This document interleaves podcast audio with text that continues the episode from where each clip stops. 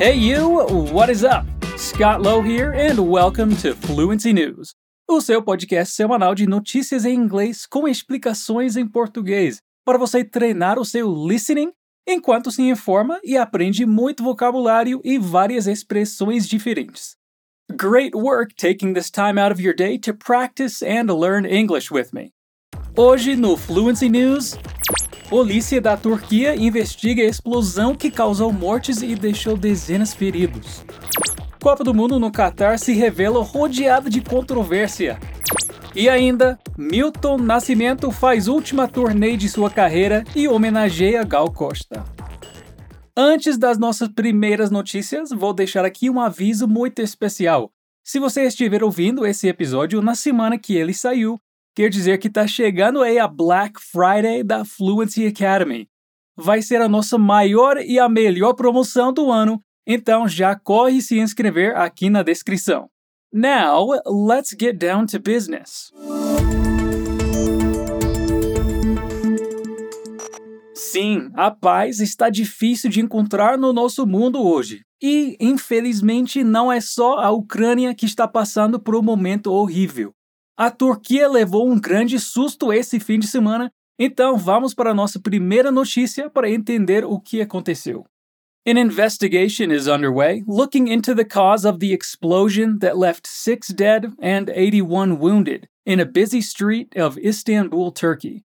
The popular area was crowded with shoppers and tourists at the time of the attack. The country's president stated that the attack smells like terrorism Though nobody has claimed responsibility for the attack, the justice minister told Turkish media that a woman had sat on a bench in the area for more than 40 minutes, leaving just minutes before the blast. Hyatt, who was in an internet cafe when the blast took place, said there was a commotion following the explosion. I saw people running around and wounded people were passing by the internet cafe towards the hospital, she said. It was a frenzy. The day after the attack, the police arrested 22 suspects, and Home Affairs Minister Sol Yu blamed the Kurdistan Workers' Party, PKK, for Sunday's blast on the avenue, saying, Our assessment is that the order for the deadly terror attack came from northern Syria, where he said the group has its headquarters. Shortly after the attack, condolences to Turkey poured in from around the world, including from Greece, France, Ukraine, the USA, Pakistan and Italy. Eu sinceramente não sei o que dizer sobre essa tragédia. Apenas minhas condolências às famílias. Então, bora falar da nossa dica da vez. Antes da nossa dica principal, acho importante a gente traduzir duas palavras aqui da notícia.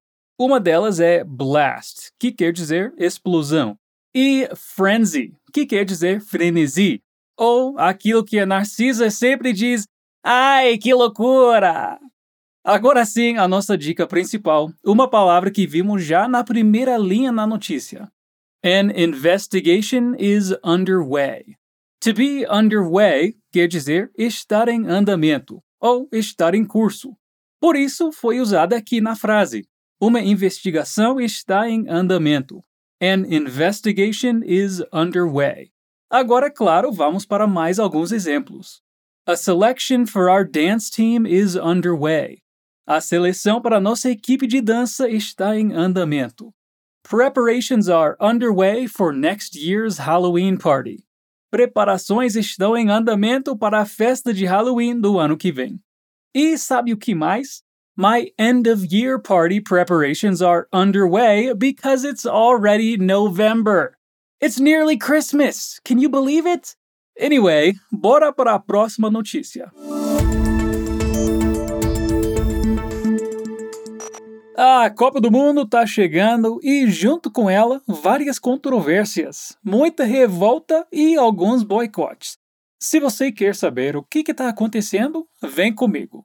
The Boycott Qatar 2022 sign has become common in soccer games around Germany. As clubs, supporters, and players express their feelings against this month's World Cup and try to highlight human rights and environmental concerns in the hosting country. And these concerns have been around since 2010 when the country was selected as host. Their campaign also seeks to publicize concerns over the rights of women, the LGBT community, and migrant workers in the country, since it is estimated that over 3,000 of them have died since preparations began, as well as the environmental impact of hosting a tournament in air conditioned stadiums. Similar campaigns are happening around Spain and France. Meanwhile, world famous pop singer Dua Lipa denied rumors about her performance at the opening ceremony and posted that she will be cheering England on from afar, and that she looks forward to visiting Qatar when it has fulfilled all human rights pledges. Rod Stewart also spoke up and stated that he turned down the $1 million offer he received to perform in Qatar, saying that he feels it's not right to perform in a country where human rights are so poorly regarded, and being gay is a punishable offense. Mas, gente, um estádio inteiro com ar-condicionado durante dezenas de partidas? Bom, na verdade, várias coisas nessa história são bem revoltantes, mas com certeza a maioria dos brasileiros não vai resistir e vai sim assistir a Copa, né? E eu acho que eu também vou. Ninguém resiste, não tem jeito. Como é que a gente vai ficar sem ver o Brasil jogar? Então, tá na hora da dica. Vamos falar do phrasal verb speak up, que estava na seguinte frase da notícia: Rod Stewart also spoke up. O que significa esse speak up? Na verdade, ele tem mais de um sentido. O primeiro é o de pedir para alguém falar mais alto. Sabe quando você está na aula e o seu colega está lendo bem baixinho em português, a gente poderia dizer fala mais alto, e em inglês seria speak up. Olha só. Speak up. I can't hear you over the engine. Fala mais alto, não consigo te ouvir por cima do motor. The audience can't hear you if you don't speak up. O público não consegue te ouvir se você não falar alto. Outro uso de speak up é o que vimos aqui na notícia, o sentido de opinar. Quando dizemos que Rod Stewart also spoke up, quer dizer que o Rod Stewart também opinou, expressou sua opinião. Olha só mais uns exemplos. I hate speaking up during class. Eu odeio opinar durante a aula. Speak up if you think we need to change this. Dê sua opinião se achar que precisamos mudar isso. Resumindo, dependendo do contexto, speak up vai ser falar alto ou opinar da opinião. E chegamos à última notícia de hoje. E já sabe, né? Tá na hora de mandar essa notícia para o amigo, amiga, prima, primo, tio ou tia que gosta de Milton Nascimento e Gal Costa. Vai lá! Acho que essa notícia vai ser uma mistura de sentimentos, então vem falar dessas lendas da música brasileira. His unbelievable falsetto has made many describe Milton Nascimento's music in spiritual terms.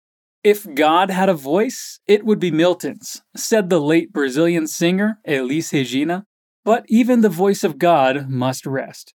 I'm saying goodbye to the stage, but I'm not saying goodbye to music. I refuse to say goodbye to music, he insisted just before starting the final tour of his six decade, 43 album career. Music is my journey. It's the most beautiful thing that exists in my soul, said Nascimento, whose last session tour took him to the UK and Europe before a series of emotional farewell concerts in Brazil.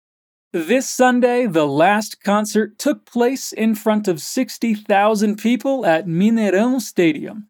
He started the concert by saying that it would be dedicated to his lifelong friend Gal Costa, who passed away on Wednesday the 9th.